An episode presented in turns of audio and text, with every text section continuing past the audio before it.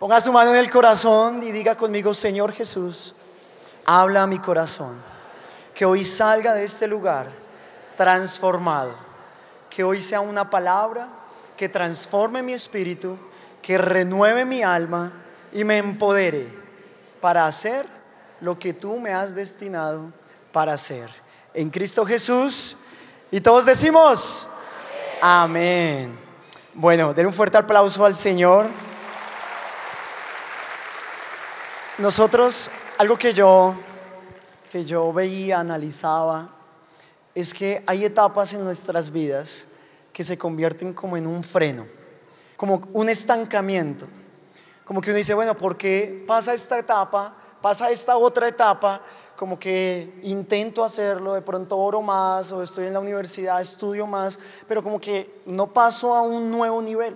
Es como si estuviéramos en una cinta de correr. ¿Ha estado alguna vez? Sí, ahí sí, fit, ¿no? ¿Cuántos han sido fit una vez? Usted dice, este mes sí, este año sí. Entonces uno empieza todo feliz, se cansa, recorre kilómetros, quema un reguero de calorías, que luego con la hamburguesita vuelve y... Pero usted hace la tarea y se cansa, pero no avanza, no avanza. Y de esto el Señor me ha estado hablando en este tiempo. Si usted está tomando apuntes, eh, el título de esta reflexión se llama Pa está en casa. ¿Cómo se llama? Si usted es un poquito más tierno, póngale Papito está en casa. ¿Sí? Pa está en casa. Hace poco veía un documental teológico de hombres de Dios, yo sé que pronto usted lo vio, eh, lo hicieron novela, este documental se llamaba La Gloria de Lucho. Si se lo vio, pida perdón por eso, no mentiras.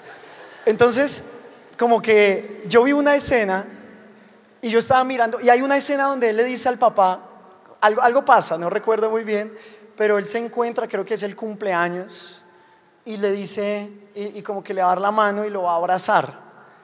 Y cuando lo va a abrazar, el papá da la vuelta y él hace, ay, bueno, y como que se va. Y yo veía que eso es como un resumen de lo que está pasando en esta generación.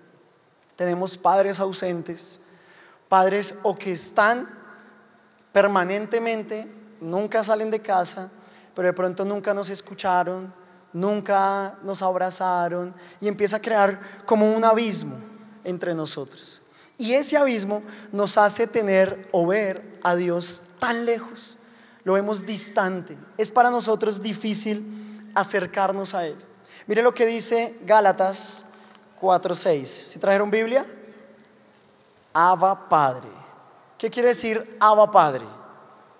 ¿Sí sabe? Dice un, un especialista del Nuevo Testamento, Joaquín, yo estaba averiguando sobre él, y él dice que Abba, para el tiempo judío, era un término que se daba a las familias, dentro de las familias, un término muy hogareño, muy familiar, muy cercano. Y cada vez que yo leía el versículo que estaba ahí, decía, y por cuanto sois hijos, Dios envió a vuestros corazones el espíritu de su Hijo, el, cual clama qué. Pero si es más hogareño, ¿cómo diría? Papito Dios, Pa Dios. Es muy difícil uno para uno relacionarse con Dios de esta manera, porque como tenemos tantas ideas o ejemplos de ese papá que, que no cumplió sus funciones, gracias a Dios yo tuve un papá eh, que fue bien especial conmigo, no sarcástico, fue bien. Yo me sentí siempre amado, pero yo siempre veía eh, en mis amigos, amigos de la iglesia, familiares, que por no estar el papá ahí, el crecimiento, la relación con los demás era algo triste.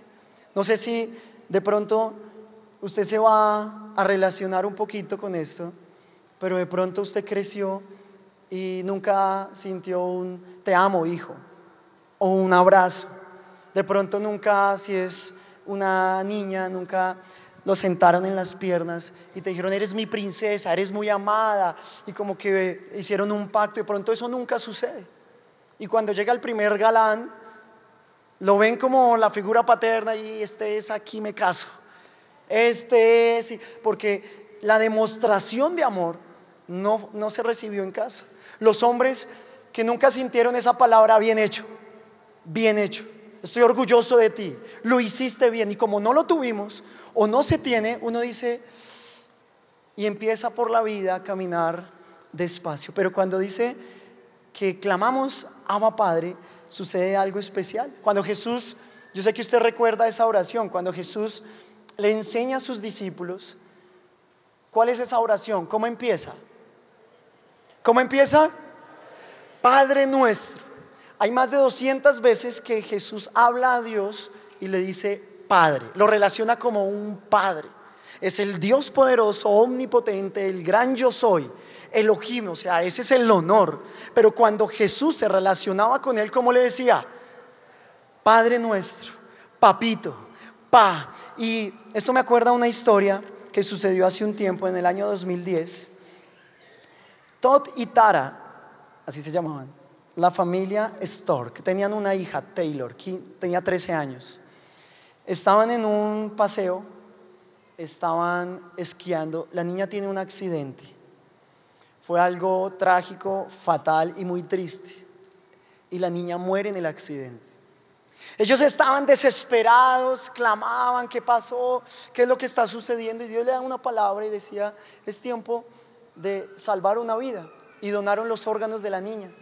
Y se los donaron a una chica, una niña que llevaba cinco años, que estaba enferma.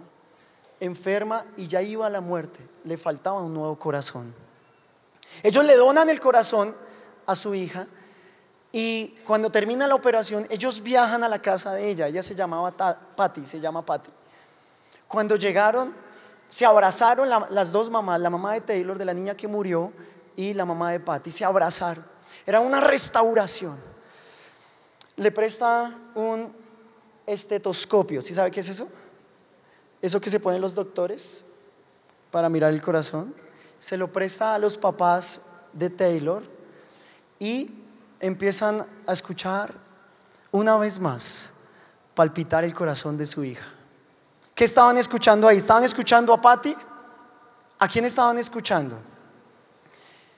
Era el palpitar, una vez más, de su hija Taylor. En otro cuerpo, sí, pero era su mismo corazón. Y cuando dice la palabra, puedes clamar, Abba Padre, es que hubo un sacrificio en la cruz.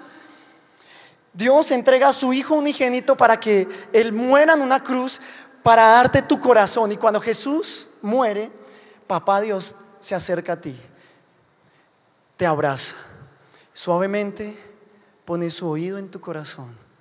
Y cuando escucha el palpitar, está escuchando el corazón de su Hijo. Y es por eso que Dios te ama. Es por eso que Él murió en una cruz, es por eso que hay perdón de pecados, es por eso que siempre hay una nueva oportunidad. En Oseas 11:8 dice que cuando el pueblo se aleja, dice la palabra que Dios dice, mi corazón se conmueve dentro de mí, se conmueve, porque su hijo, su sacrificio de su hijo en una persona que no está valorando el sacrificio. La pregunta es, ¿qué estás haciendo tú? Con lo que Dios hizo por ti. Se acerca a tu corazón. Es el palpitar de Dios. Es el palpitar de Jesús porque es su Hijo. Cuando escuches el palpitar tuyo, nunca vas a olvidar esto. Cuando te tomen el pulso, cuando te agites y, corra, y sientas como que, acuérdate en ese momento que tú no te perteneces. Por, por eso Pablo dice, ya no vivo yo, sino que Cristo vive en mí. Porque lo que ahora hago en la carne, lo hago en la fe del Hijo de Dios, el cual me amó y se entregó a sí mismo por mí. Ese es el palpitar, ese es el palpitar. Y por eso es que nosotros somos adoptados por Él. En el pueblo judío y los romanos tenían una, una ley. Si el hijo era rebelde, podían quitarle la heredad en los romanos. En el pueblo judío, si el hijo era rebelde, podían hasta apedrearlo y matarlo. Pero eso no sucedía con los hijos que eran adoptados. El hijo que era adoptado lo tomaba el papá y sea rebelde o no, no podían deshacerse de él, porque ellos habían elegido tener. Cuando nosotros somos, de pronto, nacimos en un hogar donde no nos planearon, de pronto nunca fue como listo, en tal año, en tal mes vamos a tenerte. No, fue un avivamiento, se fue la luz, no había televisor, tus papás dijeron, se miraron y ¿qué más? ¿Y qué hacemos? Y hubo una carrera así de espermatozoides y ¡pum! Tú llegaste y como que tú, uy, yo nací. ¿Y qué pasó aquí? Y, como que, uy, me tuvieron y de pronto en el embarazo eh, tu mamá decía, no, pero yo porque, y ahorita, de pronto pelearon con tus papás, de pronto eso fue una causa de separación. Y uno dice, no, ¿y, y qué pasó? Pero la Biblia dice, aunque padre y madre te dejaran, con todo esto yo te voy a recoger. Porque tú eres el plan perfecto y maestro de Dios. ¿Vamos bien hasta ahí? O sea, Dios nos empezó a adoptar y nos adoptó, seamos planeados o no, Dios nos adopta y nos ama y nos abraza y nos tiene. Yo una vez tuve un sueño. Yo salía, yo cuando chiquito, eh, siempre pregunto, bueno, más chiquito, ¿no? La gente, mi mamá me decía, que yo preguntaba mucho porque yo iba como de la mano. ¿Y qué significa eso, amor? Ese es un poste. ¿Y ah, qué significa eso? Esa es la luz del poste. ¿Y, eso que no? Ese es un carro. ¿Y eso que tenemos que correr que viene el carro? Como que yo preguntaba todo, ¿qué significa esto? Y yo tuve un sueño donde yo veía a Jesús. Era la primera vez que yo veía algo, algo diferente. ¿Sí? De pronto en reuniones yo estaba orando, uy, yo sentí como un escalofrío y, y como que, uy, yo sentía a Dios. Pero yo nunca había visto como algo cercano. Y yo me acuerdo que yo le di la mano y yo estaba caminando con Jesús. No lo veía porque yo era un niño al lado de él. Él brillaba mucho y sucedieron dos escenas. La primera es que eh, él había acabado de besar a, una, a un niño y me dijo, yo soy el papá de los huérfanos, tengan o no tengan papá. Se volteó y le da cipote beso a la, a la mamá del niño y yo quedé como... Y me dijo, y yo soy el esposo de las solteras o las viudas, tengan o no tengan marido. Y entendí que la paternidad de Dios es tan completa. Y entendí otra cosa. Habíamos visto una parejita, había un hombre, pero tenía senos y se había operado, y había una mujer que se había quitado y se había puesto. ¿Sí? Ya me entendió, ¿no? Y yo les decía, pero usted por qué está? ¿Ustedes por qué hacen eso? Si usted es hombre y usted es mujer, y dijo, no, pues eso no es lo que dice la Biblia, eso no es lo que tenemos que hacer, un hombre y una mujer. Entonces cuando yo iba caminando con, con Jesús, yo le preguntaba y lo miraba y le decía, ¿y por qué pasó esto? Y me dicen, porque se está levantando una generación que quiere cumplir la ley, pero a su manera, que quiere obedecer las cosas a su manera. Y yo sé que muchos aquí estamos tiempo en la iglesia, convención, ahí estamos, empoderados, ahí estamos, cualquier reencuentro, estamos. De pronto vienes por primera vez o de pronto vuelves después de mucho tiempo y estamos, pero nuestro corazón no ha sido transformado. Y hacemos la voluntad de Dios a nuestra manera. Si yo lo veo como lo veía en la parejita, yo le diría, ah, no, pues está normal. Pues un hombre y una mujer pero estaban corrompiendo el mensaje y esta generación empezó a corromper el mensaje, a creer que como entonces si es papá y Dios, entonces me va a perdonar siempre. Ah, bueno, amén. Entonces no somos radicales, no nos consagramos. Pero si lo tomamos de la otra forma, no es que si no hago, y, entonces tengo que hacer cuadrículo. No disfrutamos lo que es estar con papá. No disfrutamos el ambiente, no disfrutamos lo que Dios ha hecho en nuestras vidas. Y por eso este mensaje puse cinco puntos claves que a usted no se le pueden olvidar jamás. Lo primero es que Dios nos ama y nos perdona. ¿Dios qué? En Isaías 43 dice, yo soy el que borro tus rebeliones por amor de mí mismo. Y ahí entendí por qué, por amor a mí mismo. ¿Recuerdan lo del corazón? Porque Él te perdona por quien está dentro de ti. Si entiende esto? Mire, yo soy el que borro tus rebeliones por amor a mí mismo y no me acordaré más de tus pecados. El Señor hace una transfusión, Él cambia todo. Esto, pues, yo, yo me imaginaba, yo soy muy visual en todo y me imaginé un niño, seis años. Y tú vas llegando a la casa, digamos que es tu, tu hijo, un familiar, y tú llegas y el niño tiene seis años. ¿Y usted por qué está fuera de la casa? No, es que rompí la sudaderita hoy. ¿Usted qué le diría? Muy bien, pecador, no me entra hasta que la cosa, aleluya. ¿Usted le diría eso? Es una sudadera, ah, ya pasó. Imagínese que entra otro más chiquito, dos, tres años, el bebé, ya medio habla. Quiero, no, no dice quiero, no. Tete, tete. ¿Qué está pidiendo? Tete, ¿usted entiende? Yo entiendo, tete. ¿Y qué tal usted lo mire y le diga, mm, no. Primero hay que dar gracias por el tete. Levanta las manos conmigo y di gracias Señor por el tete. Gracias por... ¿Usted le diría eso? ¿Usted qué hace? Tenga su tete. O usted le diría, no, el Señor me habló y es tiempo de ayunar. El niño ahí, ¿Usted cree que, o sea, si, me, estoy haciendo entender en esto? ¿O qué tal usted, un niño, digamos que nueve años, debajo del comedor? Y sí, ¿qué está haciendo ahí? Es que hoy le fallé al Señor. Hoy te fallé. Muy bien, se me queda ahí. No me come hoy. Se sentó a la mesa y usted le va a pasar el salero. Le pasa el salero. Y él así, ¡ay! ¿Y usted qué pasó? Pensé que me ibas a pegar con tu mano de gloria.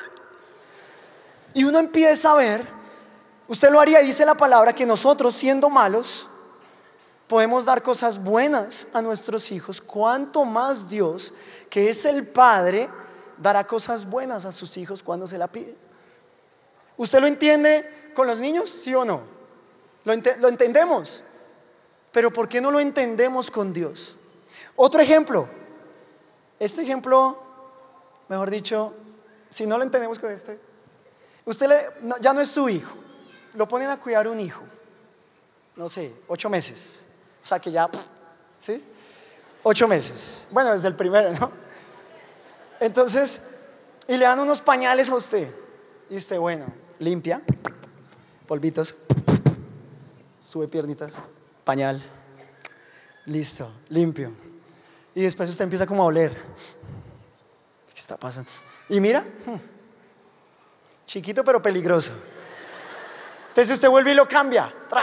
Y así, ¿usted qué vota? ¿El pañal o el niño? ¿Qué vota? Usted coge el pañal y... ¿sí? Ahora imagínese que el niño tiene la unción del... Y, y, y, usted lo cambia y lo cambia. ¿Cuántas veces usted tiene que esperar para votar el niño? ¿Usted qué vota? ¿Qué vota? El pañal. ¿Cuántas veces? Las veces que el niño crezca. Sí, porque a los 18 años. Y la Biblia dice que nosotros empezamos a ser como niños. Y eso incluye cuando le fallamos. Eso incluye cuando caemos, cuando tropezamos, cuando mentimos, cuando volvemos a cosas anteriores. Dios no dice, te me quedas afuera. No entras, no ores. Eso lo hace Satanás. Porque Él quiere alejarnos de nuestro papá. Él nos quiere dejar debajo del comedor, por fuera de la casa, sin provisión, sin cobertura. Y uno lo entiende con el pañal, pero muchas veces no lo entendemos nosotros. Si no vota el niño, si no tú votas el pañal, ¿por qué crees que Dios te va a desechar a ti? ¿Por qué crees que ya es demasiado tarde para acercarte a Él? ¿Por qué crees que es tan difícil hacerlo? Sin importar la cantidad de veces que nosotros la embarremos o le fallemos, dice que Él con lazos de amor. Proverbios, Proverbios 24, 16 dice algo fundamental. Porque, diga conmigo, porque siete veces cae el justo y vuelve a, a levantarse. ¿Qué fue lo primero que hablamos? Que Dios qué? Nos ama y nos perdona. Pero lo segundo es que Dios quiere intimidad. Él, no solo nos perdona, nos sienta en la mesa, sino dice, yo quiero intimidad, quiero que hablemos, quiero que tengamos una conversación. Yo me acuerdo que yo tengo un sobrinito, bueno, un primito, y estábamos viendo un documental, a mí me gustan mucho los documentales, un documental eh, bien especial de gimnasia. De pronto usted lo vio, se llama Lazy Town. ¿Lo vio? Estábamos viendo ese documental. Hay, hay unos que me miran así. Estamos mirando así los brinquitos. Y él se llama Juan Diego. Y Juan Diego me mira y me dice: eh, Sammy, tráeme un jugo de la cocina. Entonces yo me paré, todo obediente. Cuando dije: ¿Este chino qué? Y él ahí concentrado y estaba en la parte más chévere del programa. Entonces yo fui, se lo trae, pero como que dije, uy, espere. Y el Señor me habló ahí. Y yo ¿qué tal me hubiera dicho algo como, oh Sammy, honorable, lleno de gracia, apuesto? Bueno, eso sí lo hubiera podido haber dicho. Guapísimo, consejero, ¿podrías hacerme el favor por tu gran misericordia? Yo cómo lo empiezo a ver. Niño de seis años diciéndome eso. O sea, imagínese que le dijeran a usted así, oh, por favor, doncella, oh, primor, tú que eres misericordioso, podías traerme una infusión de la cocina si eres. ¿Usted cree que eso lo haríamos? Uno, uno lo mira y ¿qué dice? Despierte. ¿Sí o no? Entonces yo creo que usted se levanta en la mañana, está papito Dios en el borde de la cama y usted se levanta. Hay que honrarlo, sí. Hay que respetarlo, sí. Pero ese es el amor. Y hay muchos, oh honorable Dios de la gloria, te entrego este día y me voy en la bendición. Amén. Yo me imagino la cara de Dios así. Como que queda uno. Cuando Él quiere una intimidad, quiere una relación, que tú puedas decir, Señor, esto, esto no, esto me entristece, esto me da alegría, eh, te quiero contar eso, pero cuando hay una intimidad, no solo usted habla, porque otros, ah, papito Dios, y bien, y súper bien la oración. Imagínense nosotros dos hablando. ¿Y qué más? Bien, no, me imagino que bien. ¿Y cómo le da el trago? No, pues yo creo que es súper leído. Y usted hable y hable y hable y hable y hable.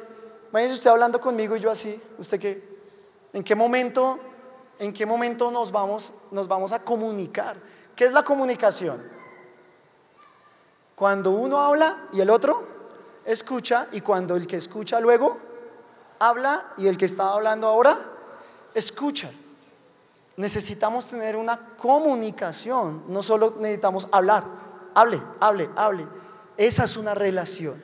Aparte de que Él quiere intimidad, lo tercero es que Él nunca te va a dejar solo. ¿El qué?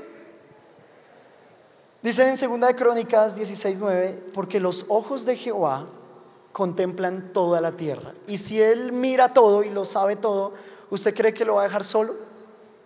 Él está ahí. Yo me acuerdo una vez que iba pasando la calle con mi papá, pues yo estaba chiquito, íbamos así. Los carros venían de allá para acá y cuando íbamos así, yo empecé como a mirar así, que no viniera un carro. A mí nunca se me va a olvidar eso. Él se voltea y me dice, pero, ¿qué, pasó? Si vas de mi mano, ¿por qué no confías en que yo voy a pasar? O sea, yo no sé qué, qué pensé. Y de pronto este man me hace la jugada. Que yo vaya así, el man se vaya para atrás y yo quede en la vía. Y yo lo miré y dije, no, pues si iba con papito Dios, si iba con papá, ¿qué puede pasar? Cuando yo tengo, Él me perdona, Él me ama, hay una intimidad, tengo que entender que Él nunca te va a dejar solo.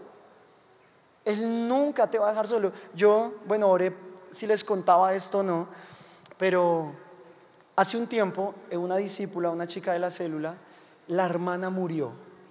Ella le gustaba, eh, no a mi discípula, a la hermana, la que murió, le gustaba que le leyeran la mano, el chocolate, el ojo y bueno, eso.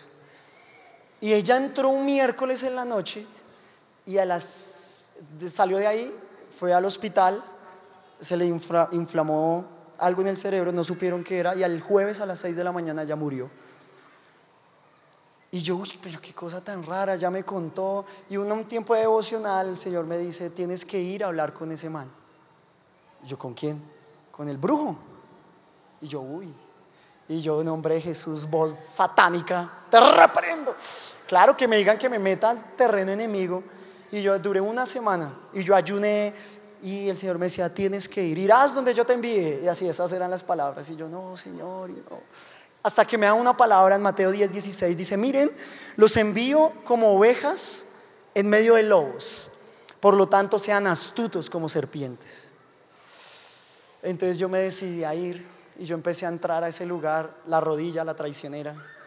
Y uno ahí, yo empecé a subir. Eran unas escaleras y yo era... No, me temblaba todo. Como decía, astutos como serpientes, yo entré... No me Entonces yo empecé a subir las escaleras. Y yo, le decía, Señor, pero ¿qué voy a decir? Tranquilo, Mateo 10, 19 dice, no se preocupen por cómo responder o qué decir. Dios les dará las palabras apropiadas en el momento preciso. Pues no serán ustedes los que hablen, sino el Espíritu de su Padre que hablará por mí. Algunos toman esta palabra para los exámenes, ¿no? No tengo que estudiar, el Señor hablará por mí. Dios me da esa palabra y listo. Y yo empecé a subir y me senté así, en una esquinita. Así.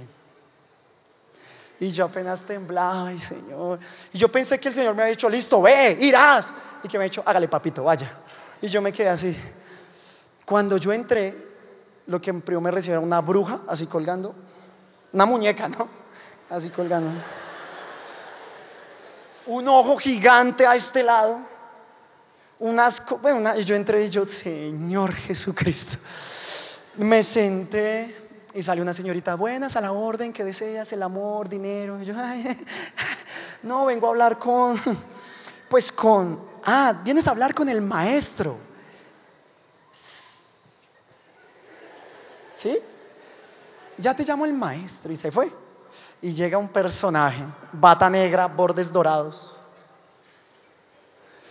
Yo veía que ese man se acercaba a mí, yo estaba a este lado de la silla, era un sofá. Y yo estaba así, ay. ¿Cómo está, Señor? Así todo yo. Bien, bien. Entonces yo le dije, bueno, la estrategia fue, yo tenía una clase de construcción del conocimiento, otra investigación. Yo dije, no, pues estamos investigando. Eso era verdad, ¿no? No es que me invente. Varias religiones, corrientes, creencias, eh, ritos. Entonces, pues a mí me tocó investigar sobre la esotería. Ustedes está me cuenta y me quedé así. Saqué el cuaderno y yo me puse a escribir. Y él empezó, no, eh, así, él hacía así. No, pues el esoterismo son no sé qué, ta, ta. Y yo solo escribía, Padre, ayúdame. Padre, ayúdame. Me empezaba a temblar todo. Y empezó una conversación. Y yo le dije, bueno, ¿y usted por qué hace esto? Entonces él dijo, no, yo lo hago porque eh, es la forma de uno entrar a cambiar vidas, no sé qué. Y, y esto son cosas eh, que siempre van a ver desde Moisés. Yo he hablado con pastores, líderes y, y, me dicen que el primer esotérico fue Moisés por el bastón y no sé qué. Y, yo así, ¿yo viste man de Biblia? Y yo lo empecé a mirar y yo, uy, cuando, cuando yo le dije, bueno, ¿y usted cree en el Espíritu Santo? Oh, sí, yo creo en el Espíritu Santo, pero el Espíritu Santo no puede solo. Y dice, nosotros jugamos con el temor de la gente. Y por eso son todas estas cosas. La gente llega temerosa, abre el corazón, nosotros le decimos que es por medio del Espíritu Santo y pues creen y em, usamos la potencia y empieza a hablar como unos demonios. Y a mí me empieza a dar como un celo santo. Y yo, este man. le dije, ¿y usted cree en Jesús? Apenas le dije Jesús. Este man se le abrió la bata así. Y dice, ¿sí? Y le dije, bueno, ¿y qué, qué piensa él de lo que usted hace? Pues si estuviera aquí yo le digo. Y yo le dije, no, había un sofá. Y le dije, no, él está aquí, en la mitad de los dos. No, eso fue un hit. Este man, este man se le abre la bata. A partir de ese momento me dejó de mirar a mí, empezó a mirar aquí. Y yo después así. Y yo, oiga, pero esa bruja muy fea, ¿no? Y le pegué así. Y empezamos a hablar. Le dije, pero si usted sabe que está mal hecho, ¿por qué lo hace? No. Y empezó a hablarle a Jesús yo, yo sé que está mal, es mi forma, me he ganado la vida así. Yo le dije, ¿usted tiene hijos? Sí, tengo dos hijos, una de 15 y una de 9. ¿Usted permitiría que ellos hicieran eso? No, yo sé cómo es esto. Nos levantamos, él se fue a un lado y le dije, yo quiero orar por usted. Y se levantó así, una mirada re, no angelical, ¿le entendí? Entonces yo le dije, esta vida le pertenece al Señor. Él dijo, y dice, Él ya me escogió a mí. Y yo dije, uff, hacer liberación. dije, no, de pronto no estaba como preparado, yo creo. Nunca volvería, jamás. Pero el Señor me dice una palabra y dice Mateo 10, 14. Si cualquier cosa o ciudad se niegan a darle la bienvenida o a recibir o escuchar el mensaje, váyanse y sacúdanse el polvo de los pies. Entonces yo apenas lo vi así, le dije, bueno, Dios te bendiga. Le dije, este lugar se va a secar. En el nombre de Jesús, mire, y la muchacha que me había recibido había estado mirando todo por una vitrina. Y era así. Y le dije, tienes que buscar trabajo. Esto se va a cerrar. Y me fui. Pa, pa, pa, pa, pa, pa. Yo nunca había sentido lo que me decían que Jesús caminaba conmigo. Jesús camina contigo, Él no te va a dejar, porque ¿qué dice la palabra? Cuando pases por las aguas, yo estaré contigo. Y si por los ríos no te anegarán, cuando pases por el fuego, no te quemas, ni la llama arderá en ti. Ese es lo que hace papá contigo. Y ya entiende por qué el enemigo, Satanás, el diablo, lo quiere apartar de Dios. ¿Ya entiende? Porque si lo aparta, usted no va a disfrutar de la compañía de Papito Dios. No a disfrutar de lo que Él hace. El cuarto punto es que cuando nosotros terminamos, Él empieza. Es que cuando nosotros nuestras fuerzas se caen, desmayamos, Él empieza. Yo me acuerdo que yo iba con mi papá a montar cicla, íbamos hacia patios, mucha fe la que él tenía por allá arriba. Luego decía, no, vamos al vino, por allá saliendo por la 80, y yo en mi cicla, pero él tenía un plan bajo la manga. Yo daba lo que más podía, me cansaba y él hacía algo, frenábamos, sacaba un lazo, lo amarraba a su cicla, amarraba su lazo a la mía, él iba y yo, y él, súper deportista, súper, y empezaba a pasar a los otros ciclistas y los ciclistas lo miraban, y yo pasaba. Porque cuando mis fuerzas se acababan, las de Él empezaban en mí.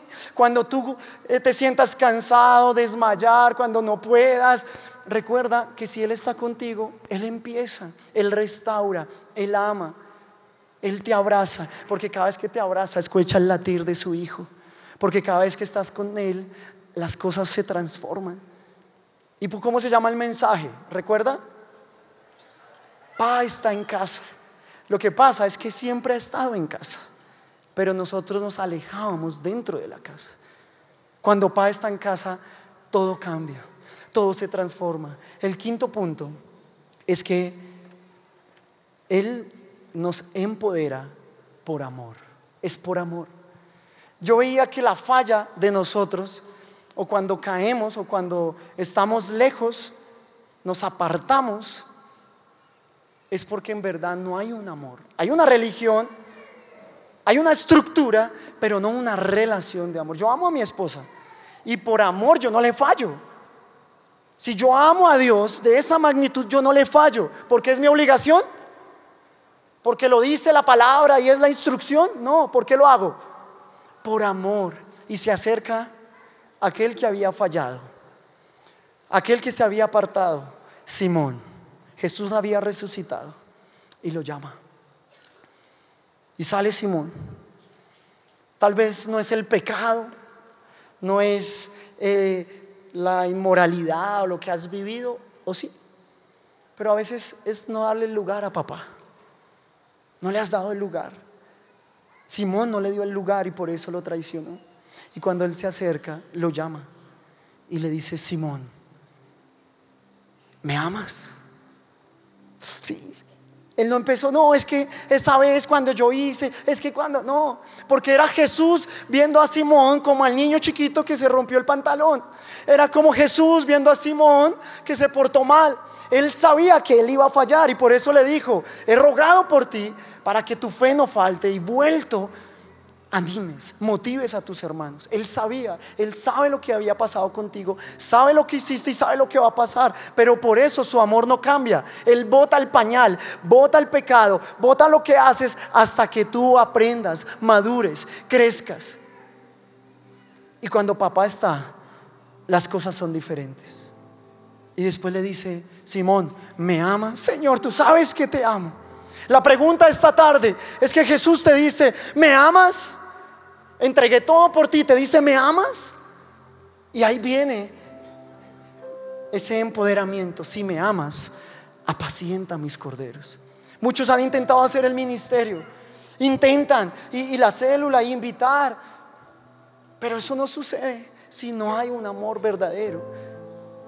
Pero ¿qué pasa? Y te cansas y dices, no, eso es secundario. Si me amas, cumple tu misión, acércate al Padre, busca una intimidad. Y yo quiero que con ese mismo espíritu, este es Barcelona 1992. Derek Remond se había preparado toda su vida para este momento. Había superado varias cirugías, pero el ritmo cambió. Cuando faltando 175 metros, tiene un tirón en el tendón. Se desploma al suelo con gran dolor, pero él tenía algo en su corazón. Sin importar lo que me pase, yo llegaré a la meta. Finaliza la carrera. Él se levanta. Él empieza a avanzar, pero mientras eso sucede, un hombre desde las tribunas supera y se abre paso entre el público. Salta, burlando toda seguridad. Él ve a su hijo cojear. Ahí llegó su padre. Derek desesperado le dice, papá, me duele. Es difícil. Pero el papá le dice, estoy aquí contigo. Tranquilo. Puedes parar si quieres. No tienes que demostrarle nada a nadie para mí. Ya eres un campeón. Contra viento y marea. Seguridad llega, lo alejan. Porque papá sabe que el que se mete con su hijo, se mete con él. Le dice, ok Derek, lo haremos juntos. No solo vas a estar tú, te acompañaré a la meta. Y mientras lo abrazaba, mientras nunca lo soltaba, 65 mil personas aplaudieron no al que llegó de primero, sino al que cumplió la meta con papá. Tal vez tú estás en tu universidad, tu trabajo, hay momentos difíciles, llegó la enfermedad. De pronto, en ese momento llegó la crisis financiera, las puertas se cerraron, no hay oportunidad. Te has sentido solo, te has sentido cumpliendo labores, pero papá llega, escucha tu corazón, se acerca a ti y dice, hijo, yo siempre he estado aquí, vamos a llegar a la meta. Y yo quiero hacer un llamado en esta tarde a aquellas personas que tal vez no se han sentido hijos. Han visto a Dios lejano, aburrido, leyes, pero no como papá. Si tú eres uno de ellos, esta es la oportunidad. Y vamos a reconciliarnos con Dios. Te voy a invitar a que pases aquí al frente.